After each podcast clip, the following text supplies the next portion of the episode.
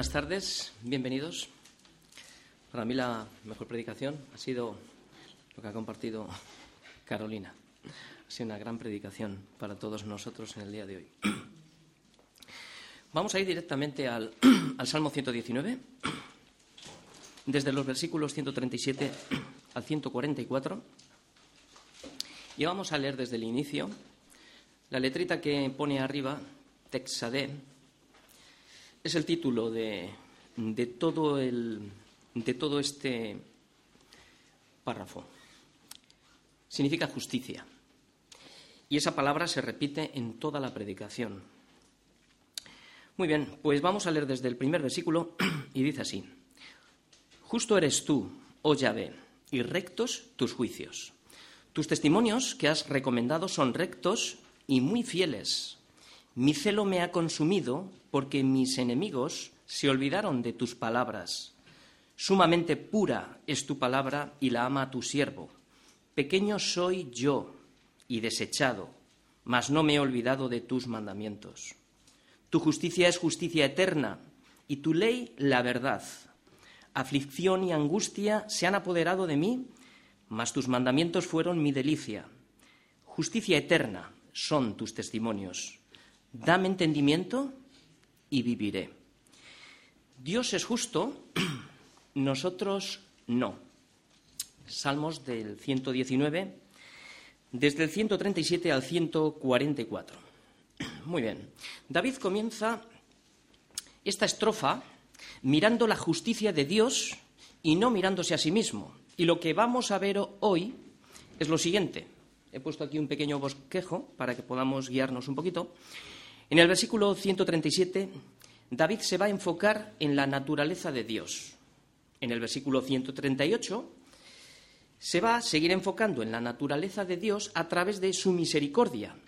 La misericordia de Dios a través de su fidelidad. En los versículos del 139 al 141, David se va a enfocar en las marcas distintivas del siervo de Dios, que son los frutos de la justicia de Dios operando en él. En los versículos del 142 al 144, que son los que terminan, David se va a enfocar en la eternidad de su justicia y no en su aflicción. Y termina cerrando la estrofa con una sola petición. Pide comer para poder vivir, como si fuera un mendigo. Una sola petición. Muy bien. En esta estrofa David se va a enfocar en la justicia de Dios, como acabamos de decir. ¿Por qué?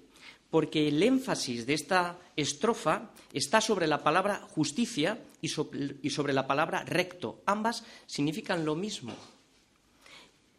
Y ambas aparecen repetidas seis veces en toda esta estrofa. Por eso aquí está el, el énfasis. Cuando algo se repite mucho, pues sabemos que ahí es donde está el punto de mira. Así que nuestro punto de mira en el día de hoy va a estar en su justicia. Ahí es donde vamos a mirar todos hoy. Lo que vamos a observar antes de comenzar es la situación en la que el salmista se encontraba, situación que nos declara en el versículo 143 de esta estrofa, que dice así, aflicción y angustia se han apoderado de mí. Situación que le lleva a la oración, a una oración bien enfocada, como hemos visto. Dos versículos para enfocarse en Dios, en su naturaleza, tres versículos en los que se manifiesta su justicia en su vida y otros dos versículos mirando hacia arriba, hacia la eternidad de Dios. Así empieza. Él pone el ojo sobre el punto de mira, que Dios es justo y nosotros no. ¿Cómo comenzaríamos, cómo comenzarías a orar estando en una situación similar, para que nuestro punto de mira esté en su justicia. Sus mandamientos serán nuestra delicia, para que podamos poner el punto de mira. Sus mandamientos son nuestra delicia, como dice aquí el versículo, más tus mandamientos fueron mi delicia. Es la segunda parte de este versículo, del 143. Aquí está el enfoque del salmista, con el que comienza la estrofa mirando a Dios y no a sí mismo. Y empieza, versículo 133, 137. La naturaleza de Dios, es lo que vamos a ver ahora. Justo eres tú, oh Yahvé, y rectos tus juicios. David comienza su oración mirando al Señor, contemplando los atributos o sus virtudes que son la esencia de su naturaleza. Justo eres tú, oh Yahvé, dice David. Este es el encabezado de esta estrofa. Notar cómo David utiliza el nombre de Dios para determinar quién es el justo. Solo el Señor es justo. Y como es justo, aborrece el pecado. Y como aborrece el pecado, aborrece al pecador que lo practica. Por tanto, lo que ahora se ha manifestado es el estándar de la justicia de Dios, lo primero que hemos visto, justo eres tú. Este es el estándar de la justicia de Dios. Para advertirle al hombre de la situación lamentable en la que se encuentra, explicándole a través de la predicación de la palabra que Dios es justo y tú no lo eres, y yo no lo soy. Por eso necesitamos urgentemente la justicia de Dios y no la nuestra. Porque de lo siguiente que habla este versículo es de juicio. ¿Y cómo crees que serán sus juicios? ¿Cómo van a ser sus juicios? Pues de la misma esencia y de la misma naturaleza, justos y rectos. Esta es la segunda declaración que vemos en este versículo, que está unida a la primera, a rectos son tus juicios, es como una extensión. Y es lo que viene después. Primero viene la justicia, y la justicia no es una filosofía, no es una religión, es una persona y se llama Jesucristo. Cristo es la justicia de Dios que se ha manifestado, y lo que vendrá después será el justo juicio de Dios. El problema está aquí. En este versículo me voy a extender un poco, porque es el versículo clave de toda la predicación. El problema está en el hombre, ¿de acuerdo? El problema del hombre es el pecado. ¿Qué es el pecado? Pues mira, el pecado es la manifestación de nuestras injusticias. Eso es el pecado. Y los juicios de Dios son la manifestación de su justicia. Aquí vemos los dos contrastes, porque Él es justo y nosotros no lo somos. El concepto que nosotros tenemos de la justicia está totalmente distorsionado. Por eso, cuanto más se esfuerza el hombre en intentar hacer sus propias justicias, más certifica su propia condenación. Por eso la mayoría de los que practican sus justicias, cuando les hablas de Cristo, lo primero que hacen que es defenderse. ¿Y esta defensa en qué consiste? En exponer sus propias justicias, que son sus defensas. Y te dicen, que no necesitan a Cristo. ¿Para qué necesito yo a Cristo? Si yo tengo mis propias justicias que te las voy a presentar. Yo no robo, yo no mato, yo no hago mal a nadie. Doy limosnas y ayudo a la gente. ¿Para qué necesito yo a Cristo? ¿Os suena esto? Creo que no suena, ¿verdad? Por tanto, el problema del hombre es que ignora la justicia de Dios, por eso quita a Dios del medio, ¿para qué? Para establecer su propia justicia. Pero existe la justicia de Dios. Por eso escucha bien, Dios es justo y recto y sus juicios son justos y rectos. Por eso la única justicia que hay entre Dios y los hombres es Jesucristo. La justificación es por la fe en Cristo y no por las obras de la ley, ni las tuyas, ni siquiera las obras que Dios preparó en ti para que anduviésemos en ellas. Esas obras tampoco te justifican. Lo único que nos justifica es la fe en Jesucristo. Punto. Las obras vienen después, pero no me justifican. ¿Cómo ve, Dios la justicia de los hombres? Estamos viendo, hemos visto primero la naturaleza, luego hemos visto el problema del hombre y ahora vamos a ver cómo Dios ve esas justicias que algunos se sacan o nos hemos sacado durante mucho tiempo del bolsillo, ¿no? Pues mira, él ve, él lo ve así. Él ve la justicia nuestra, la ve como una suciedad, así la ve. La suciedad es la única justicia del hombre que produce trapos de inmundicia. Nuestras justicias producen trapos de inmundicia y esto huele mal, porque el pecado es la manifestación de nuestra injusticia, como hemos dicho.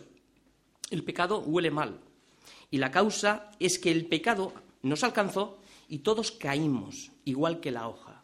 Y al caer, el viento de nuestras propias maldades, que es lo que hicieron, nos llevaron, ¿cómo? De maldad en maldad. Es lo que dice el Señor en Isaías en cuatro comparaciones. Fijaros en Isaías, no vayáis. Isaías 64, 6 dice, si bien todos nosotros somos como suciedad, y todas nuestras justicias como trapo de inmundicias. ¿Por qué? Porque todos caímos, caímos todos nosotros como la hoja, y nuestras maldades nos llevaron como el viento. Ahí estamos todos. El problema de no entender la justicia de Dios es por la distorsión que el hombre tiene de Dios.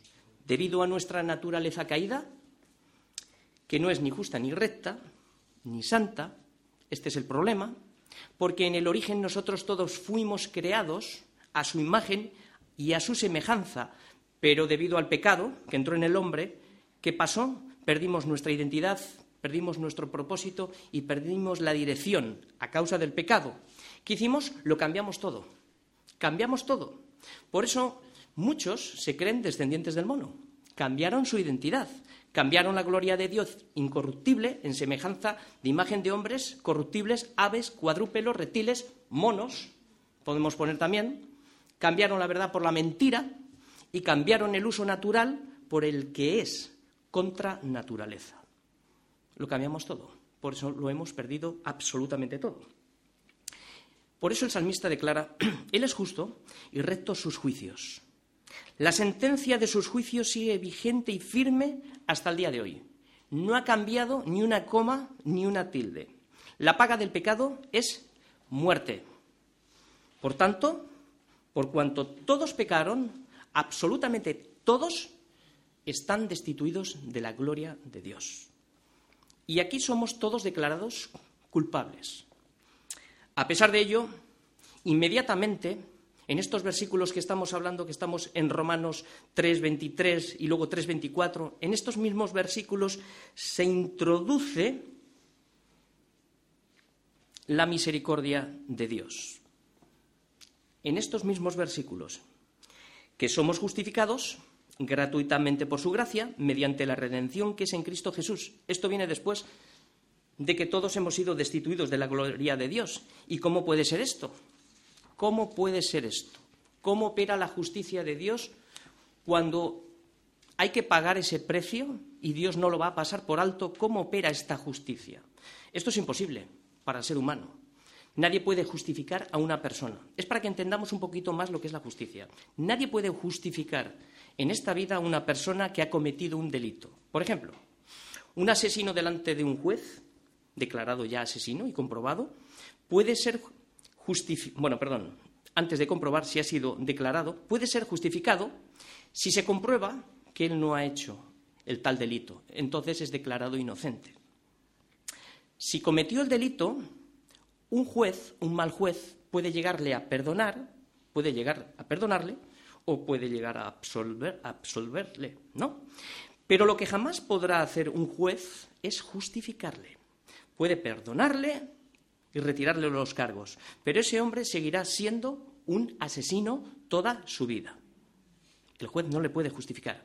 Imagínate que se pudiera pagar el castigo de un asesino que le han condenado 50 años en la cárcel y que ese castigo lo pudiera pagar otra persona en su lugar. Podría pagar el castigo, pero no podría jamás pagar su culpa. Por eso la justificación del pecador no es como algunos dicen, que pasará por alto la pena. La pena tiene que ser pagada en toda su totalidad. Debe de ser satisfecha. Por tanto, se trata de haber puesto a otra persona en el lugar del pecador y el pecador tiene que morir. Así lo afirma Cristo diciendo, yo tomaré, yo tomaré tu lugar y el pecador tomará mi lugar. Yo tomaré de él y él tomará de mí. Y pregunta él, pregunta Pablo, después de, haber satisfacido, después de haber satisfecho nuestra culpa y de haber pagado ese precio, cambiando el culpable por, los, por, por el santo, Pablo pregunta, ¿quién acusará a los escogidos de Dios después de haber, de haber sido justificados? ¿Quién puede acusar? Nadie, porque Dios, que es el juez, es el único que justifica. ¿Quién es el que te puede condenar? ¿Quién es el que nos puede condenar? Nadie, porque Cristo es el que pagó, el que murió. Absolutamente nadie. ¿Es, ¿Es posible creer semejante doctrina? ¿No sobrepasa esto a toda la lógica humana? Ahora es tiempo, ahora es tiempo de salvación. Dios muestra su justicia y su misericordia a través de su palabra, como sigue diciendo ahora mismo que lo vamos a seguir viendo en el siguiente versículo. Versículo 138. Vamos a ver aquí la misericordia de Dios. Tus testimonios que has recomendado son rectos y muy fieles. Por tanto, antes del juicio, antes de que Dios actúe, antes de que la ira de Dios se desate, como dice la Escritura, arrepiéntete y escucha bien lo que dice David de su palabra. Palabra que algunos tienen, la tienen en poco, incluso creyentes que siguen divagando entre dos pensamientos. Lo hacen, lo hacen porque hay incredulidad en el corazón. No creen que la palabra es la verdad de Dios y que la palabra es suficiente. No lo creen ni en esencia ni en carácter, ni en toda su naturaleza. Por eso hacen lo que hacen. Por eso escucha bien lo que David afirma. Dice, tus testimonios, o sea, tu palabra, que has recomendado, esta palabra recomendado está traducida un poquito floja. Y voy a repetir el versículo con la palabra cambiada. Sino tus testimonios que has designado y que has ordenado son rectos y muy fieles. ¿Veis cómo todo está unido? Dios es justo. Como es justo, sus juicios son rectos y su palabra también es recta porque es la extensión de su naturaleza. Por eso, atención a la señal del salmista que dice que él es, énfasis, muy fiel. No es como tú, no es como yo. Porque si tú o yo fuéramos infieles, Él permanece fiel porque Él es justo y porque es fiel y no se puede negar a sí mismo. Ahora bien, Dios no solamente es justo, recto y fiel, sino también es misericordioso. Y la, y la, misericordia de Dios se manifiesta a través de su palabra y actúa como una advertencia antes de que el juicio llegue. Y esto es misericordia es lo que estamos haciendo en el día de hoy. Pura misericordia. Por eso, fíjate bien en este versículo. Este versículo nos anticipa que Dios va a ser muy fiel, de acuerdo al estándar de su justicia. Es lo que está diciendo el salmista. ¿Lo veis?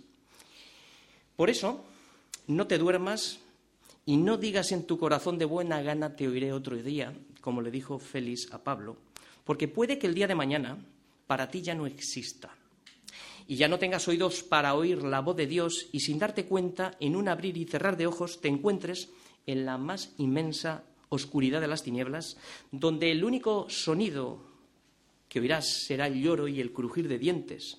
Allí ya no oirás palabras como misericordia, esperanza o arrepentimiento. Estas palabras desaparecerán del vocabulario, pero sí habrá fidelidad, porque la palabra clave es que Él será muy fiel, el Señor será muy fiel en su palabra, a su palabra. ¿Por qué? Porque será allí donde el Señor aplicará su sentencia con toda su ira, cumplirá su palabra. ¿Por qué? Porque Él es fiel. Ahora es tiempo de misericordia.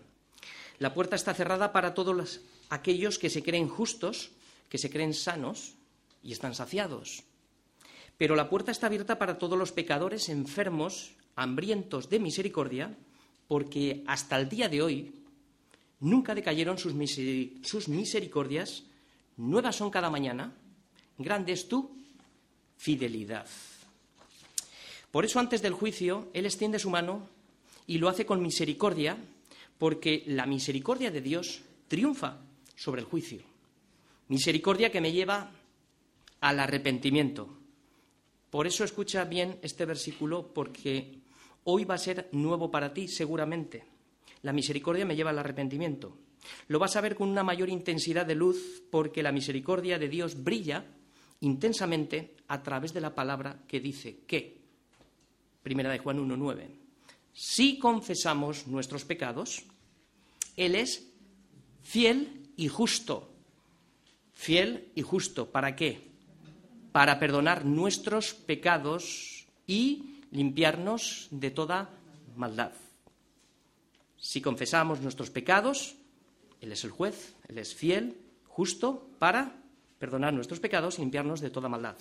Por tanto, la misericordia de Dios se anticipa al juicio a través de su fidelidad. Hoy es un día para mirar a Cristo y comprobar cómo está nuestra vida delante de Él. ¿Estamos haciendo nuestras propias justicias, viviendo a nuestra manera? ¿O estamos viviendo bajo el estándar que Dios ha determinado en su palabra para que nosotros todos vivamos? ¿Sigues intentando hacer tus propias justicias?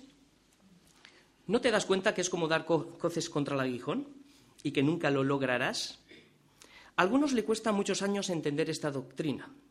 Lo que vamos a ver ahora es como esta doctrina lo que acabamos de hablar. Ahora, lo que vamos a ver, imaginaros que hemos estado en estos dos versículos como si hubiéramos estado en el, en el monte Sinaí, hubiéramos estado con Moisés 40 días y 40 noches y hubiéramos estado viendo la gloria del Señor, ¿no? Y de repente bajáramos con Moisés y viéramos lo que el pueblo de Israel estaba haciendo, que se habían olvidado de la ley de Dios, ¿no? Y habían puesto un becerro de oro. Y entonces, ¿qué le pasó a Moisés? Que, se, que ardió en ira. Es lo que vamos a ver ahora. Vamos a ver las marcas, vamos a ver los versículos 131, perdón, 139, 140 y 141. Son las marcas distintivas del siervo. Y dice así, mi celo me ha consumido, porque mis enemigos se olvidaron de tus palabras. Sumamente pura es tu palabra y la ama tu siervo, porque soy pequeño soy yo y desechado, mas no me he olvidado de tus mandamientos. Lo vemos ahí en el primer versículo. El celo le ha consumido. Hay dos tipos de celo. Uno es bueno y el otro es malo. Es como el colesterol. Dicen que hay un colesterol bueno y otro malo. El bueno es que la justicia de Dios produce en la vida de sus siervos. O sea, el, perdón, el bueno es que la justicia de Dios produce en nosotros. Produce celo santo. Es un celo santo y es un celo humilde. ¿Y cómo? Se manifiesta ¿Cómo se manifiesta? Pues se manifiesta al ver el desprecio que los demás hacen a su palabra. Y esto realmente al salmista lo que estamos viendo es que le consume. El otro celo viene a través del pecado. El agente es la envidia. Este celo es el malo porque lo que la envidia produce son celos amargos y contención de espíritu, como dice Santiago. Esto es gente egoísta, su pasión y el enfoque es favorecerse a sí mismo por eso desprecian la palabra de Dios. En este versículo 139 vemos la primera marca de un siervo de Dios, aquello que amas, aquello que valoras, lo defiendes, lo proteges. Y esto es celo, porque allí donde está tu tesoro, allí estará tu corazón, allí estará toda tu defensa con celo santo para protegerlo. Cierto es que cuando alguien predica la palabra y hay gente que se duerme sistemáticamente o se ríe o se mofa o se burla, ciertamente esto produce una irritación y una ira santa, porque es un síntoma de desprecio no al que predica, sino a la palabra de Dios. Otra cosa muy distinta sería que la persona que predica sentiría celo no por la palabra, sino por el desprecio a su persona. Esto sería un síntoma totalmente diferente. Vemos que el celo de David aquí es similar al celo de Elías. Viene por un motivo santo, como dice el versículo, mi celo me ha consumido. Y esta es la razón por la que le ha consumido. Porque mis enemigos no se olvidaron de mí, sino de tus palabras. ¿Veis que el enfoque no está en él, está en el Señor? Y el punto, es, el punto de mira es este. Fijaos lo que dice Elías. He sentido un vivo celo por el Señor, Dios de los ejércitos, porque los hijos de Israel han dejado tu, pacto, se han olvidado de tu ley, han derribado tus altares y han matado a tus profetas a espada, y solo he quedado yo, y me buscan para quitarme la vida. Por tanto, cosas que debemos de aprender aquí. Todo el que se olvida de la palabra de Dios se constituye enemigo de Dios. Este fue el problema del pueblo de Israel, el mismo problema que hoy tenemos. Muchos dicen ser cristianos, pero se han olvidado de su palabra. Muchos han derribado sus altares, los altares que Dios había construido en sus corazones, y han matado con sus desprecios la palabra que Dios envía a través de sus profetas. Por eso existen tantos problemas en la vida de muchos, por la falta de conocimiento de la palabra. Así el pueblo se perdió, porque se olvidaron de su palabra. Y a lo largo del libro de Deuteronomio se ve advertencia tras advertencia. El Señor continuamente está diciendo todo el tiempo, y te acordarás, y te, acordarás, y no te olvidarás. Es la misma advertencia de hoy para nosotros, para la Iglesia, para nosotros. ¿Por qué? Porque podemos estar dentro de la Iglesia y a la vez estar fuera. Porque nos hemos olvidado de su palabra. Pero la misericordia del Señor te dice hoy, hijo mío, no te olvides de mi ley y tu corazón guarde mis mandamientos. Bueno sentir celo por la palabra de Dios para que no te olvides del Señor, porque el Señor no se olvidará de cumplir su sentencia, porque Dios es fuego consumidor, Dios celoso. Y si no mira, fijaos lo que le dijo al pueblo de Israel por boca de, de Moisés, advirtiéndoles ya de antemano, y esto es misericordia, lo que iban a hacer que posteriormente se cumplió. De la roca que te creó te olvidaste. Te has olvidado de Dios, tu creador. Y lo vio el Señor y se encendió su ira. ¿Por qué? Fijaos bien, porque aquí es donde vamos a aprender lo del olvido, lo que es olvidarse. Por el menosprecio de sus hijos y de sus hijas. Aquí está el punto. Olvidarse es menospreciar. Por tanto, escucha bien. Olvidarte de su palabra significa despreciarle a Él. Despreciarle a Él significa desobedecerle a Él. O sea, que la desobediencia viene por causa del desprecio a su palabra. No es de extrañar que los que tienen responsabilidad de guiar y cuidar las ovejas que el Señor ha puesto en su redil muestren más de una vez su celo por la palabra, viendo cómo otros la desprecian y sufren.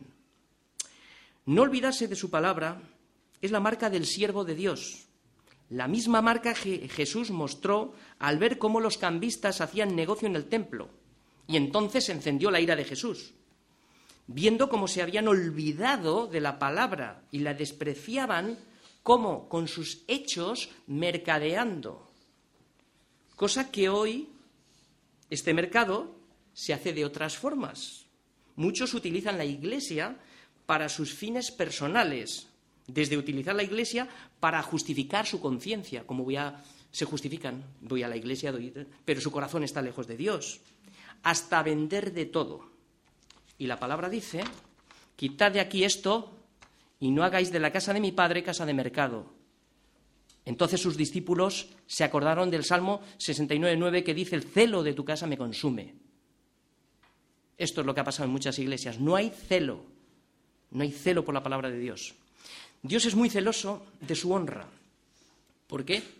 Porque para gloria suya nos creó y nos formó, y a pesar de que los hombres y muchos cristianos se den la vuelta y se olviden de Él haciendo lo que les viene en gana, Él no se olvidará. Él será glorificado en aquellos por quienes no es glorificado. Será glorificado cuando cumpla su sentencia en aquellos que despreciaron su palabra. Cristo será glorificado. ¿Dónde está el problema de la falta de celo por la palabra de Dios? El siguiente versículo nos lo va a aclarar un poco más. El versículo 140 que tenemos aquí, que dice, sumamente pura es tu palabra y la ama tu siervo. Lo que David está diciendo aquí es que su palabra es totalmente pura. Sumamente significa totalmente pura. Y esta pureza tiene un valor incalculable para su vida, como ya lo ha expresado en muchos versículos de este salmo. No los vamos a repetir. Porque solamente la pureza de su palabra es lo que produce asombro. ¿Cuántos domingos salimos de aquí asombrados? ¿Cuántos? ¿Cuántos comentarios tenemos en las reuniones de oración asombrados por la palabra de Dios? El asombro viene cuando hay un corazón que desea a Dios. Es cuando el Señor se deja ver, a través de la belleza de su santidad. Es cuando descubres la belleza de sus atributos. Y esto te asombra al saber que Dios es justo y nosotros no. El problema es cuando no lo vemos o no lo queremos escuchar.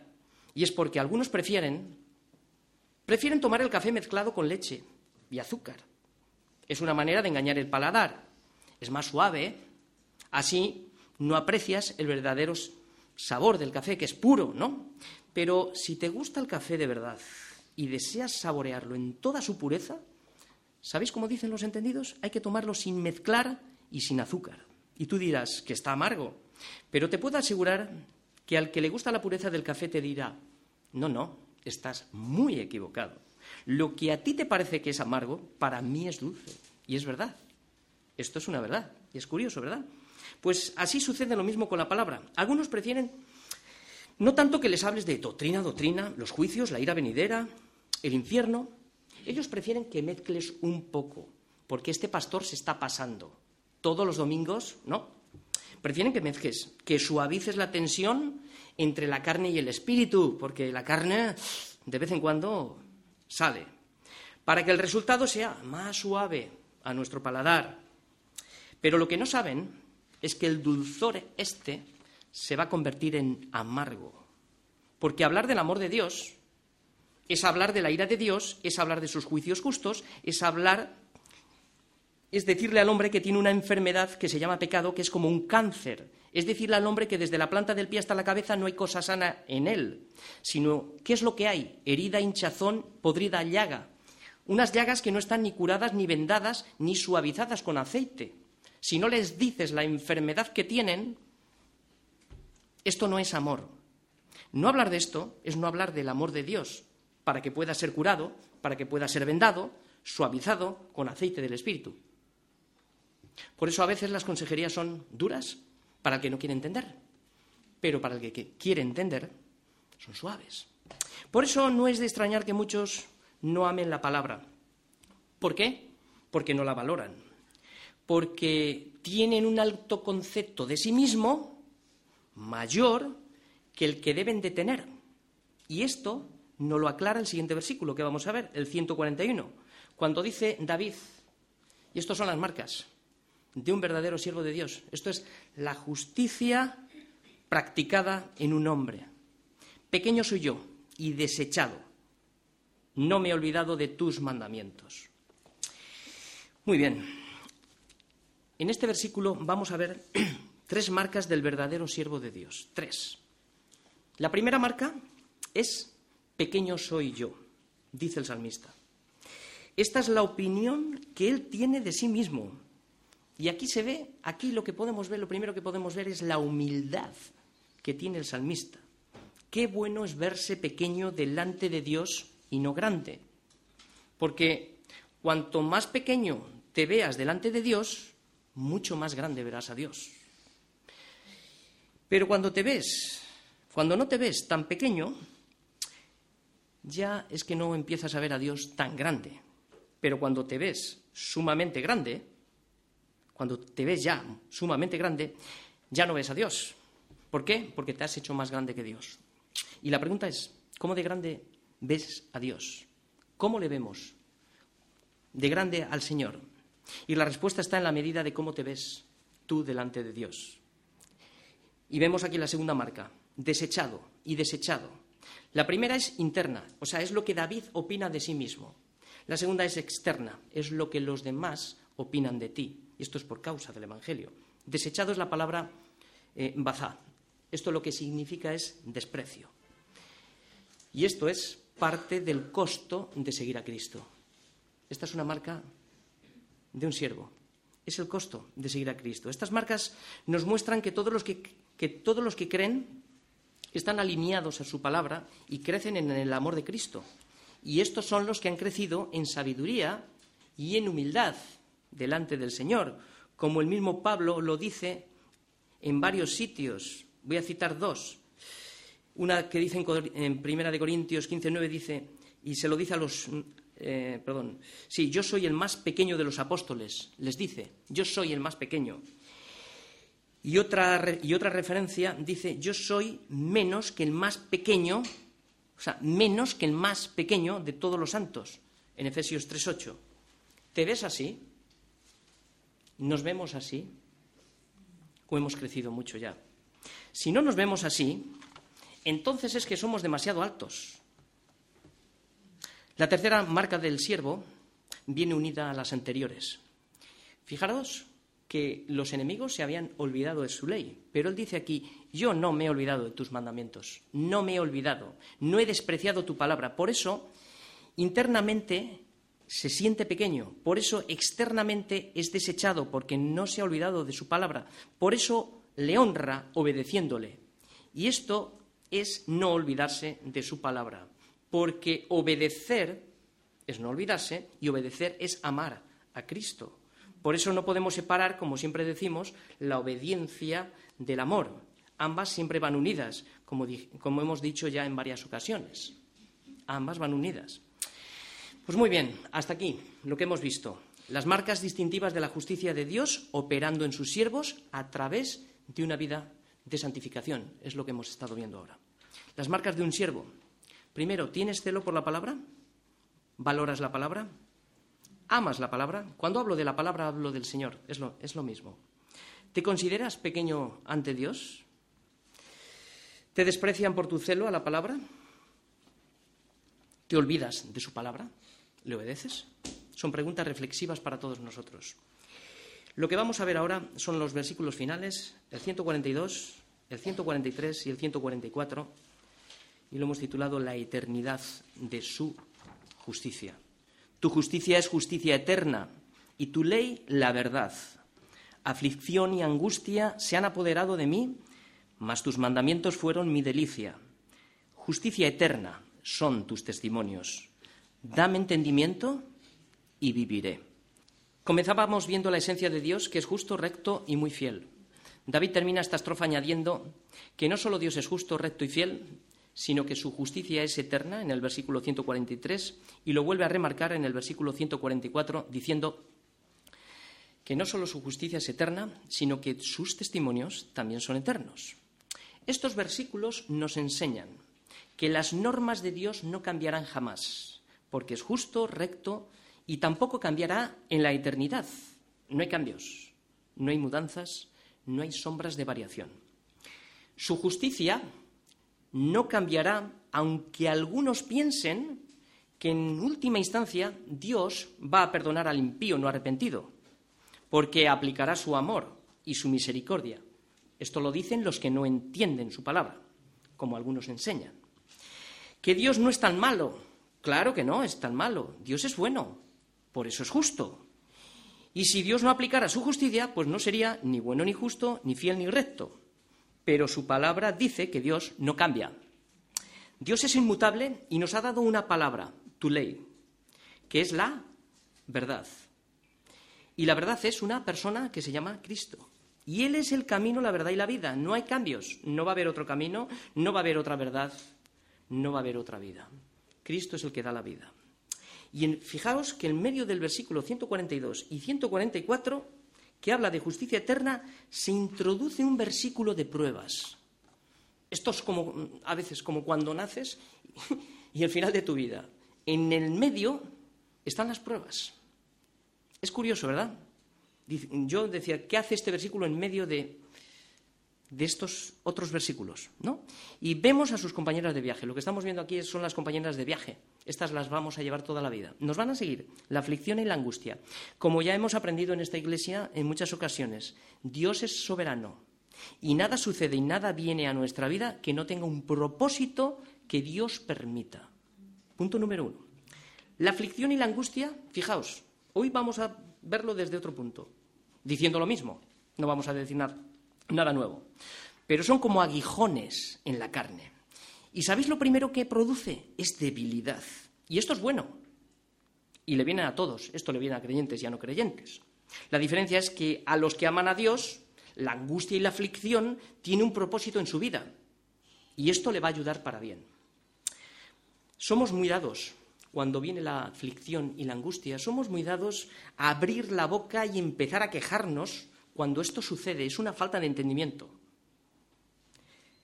Jesús tuvo que soportar estas compañeras de viaje durante su tiempo, la aflicción y la angustia en el camino a la, cruz. ¿Y cómo lo hizo? Pues fijaos bien, dice, angustiado él y afligido, ¿veis las dos compañeras de viaje? Angustiado y afligido, él no abrió su boca. Como cordero fue llevado al matadero y como oveja delante de, de sus trasquiladores enmudeció y no abrió su boca. Esto es algo que debemos de aprender. No quejarnos. Y quejarnos es ya empezar a abrir la boca porque lo que habla la boca es lo que sale del corazón. Por eso cuando vienen las aflicciones debemos de pensar que la gracia, que la gracia de Dios está acercándose a ti. Claro que debilita. Es necesario debilitar la carne para que la gracia opere. Porque la aflicción es como una anestesia. El bisturí para que la gracia el bisturí es la gracia para operar. ¿Cómo ha operado en nuestras vidas si no es a través de la debilidad de la carne? El hombre cuando está arriba no viene a Dios. Dios tiene que inclinar la carne. Porque cuando la carne se crece, ¿qué es lo que hace? Resiste la gracia, endurece el corazón. Pero cuando la carne se debilita es cuando su poder actúa. ¿Cómo hemos llegado la mayoría? A Cristo, a través de una bancarrota. Y esta es la debilidad de nuestra carne. Por eso, amigos míos, bástate su gracia, porque su poder se perfecciona en nuestras debilidades. Se lo dijo el Señor a Pablo. Tenemos dos opciones. O te basta su gracia y te enfocas en su palabra, que es la verdad justa y eterna, o te enfocas en tu debilidad, en lo cual no hay salida. No hay salida. Debemos de escoger. Y David ha escogido. David ha escogido deleitarse en su palabra, más tus mandamientos, fija lo que dice, fueron mi delicia. Cuando hablamos de deleitar es disfrutar de la verdad, porque una mentira, escuchar, una mentira me lleva a otra mentira, pero una verdad me lleva a otra verdad, como sigue diciendo y cierra aquí. Justicia eterna son tus mandamientos. Dame entendimiento y viviré. Una verdad me lleva a otra verdad. La mentira me corrompe constantemente, ¿no? Y además el pecado se transmite, como lo hemos visto, ¿no? Podríamos pensar que lo que el salmista necesitaba era vivir una liberación de aflicción y angustia, que el Señor le quitara eso. Pero no, él está enfocado en el entendimiento de la palabra que está por encima de su aflicción. La razón de este entendimiento fue debido a que entendió, o sea, la razón de esta petición, que la justicia de la palabra de Dios es eterna. Por tanto, si hay una petición que no debe de faltar todos los días de nuestra vida es esta. A veces nos creemos saberlo todo. Dame entendimiento y viviré. Se repite constantemente en el Salmo 119. Dame entendimiento y viviré. Sin este entendimiento no podemos guardar la palabra de Dios hasta el fin. Nuestras vidas se pierden. Por eso, solo el que permanece hasta el fin, este será salvo. Amén.